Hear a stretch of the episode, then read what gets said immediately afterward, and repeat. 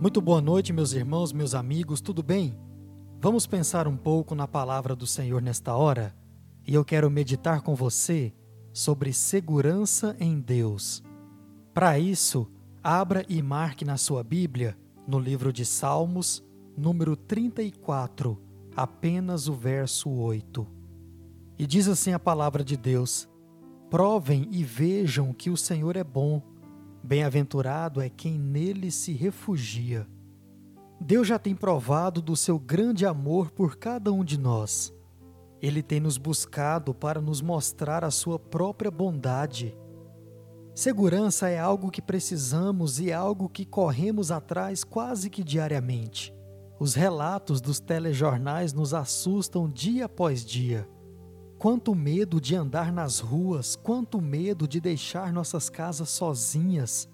Realmente precisamos tomar cuidado, pois os dias são maus.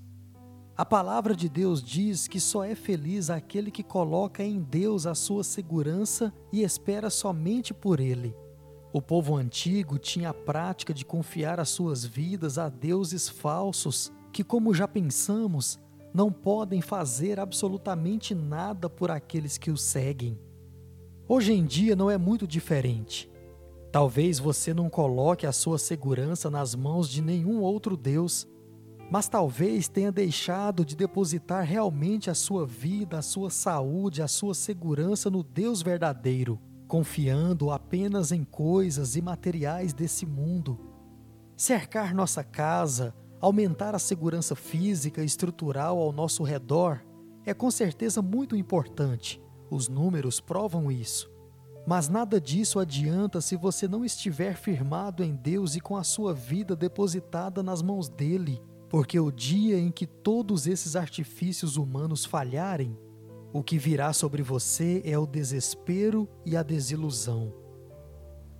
O que Deus tem para cada um de nós é muito maior do que aquilo que outro ser humano pode arrancar maldosamente de nós. E só quem tem o Senhor como refúgio, como segurança, pode provar disso.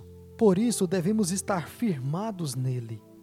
O próprio Deus verdadeiro diz que aquele que se refugia em seus braços são aqueles que vão provar da bondade, da segurança do Senhor.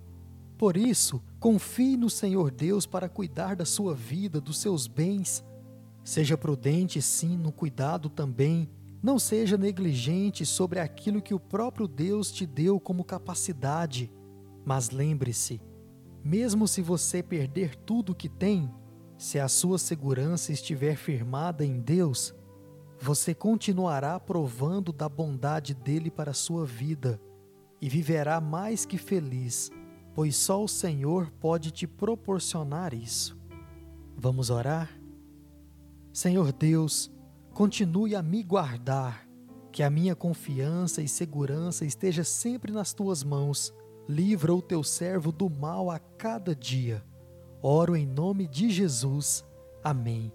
Amém, meus irmãos, meus amigos, que Deus te abençoe nessa noite e até amanhã, se Ele assim nos permitir, com mais um pensamento na Sua palavra.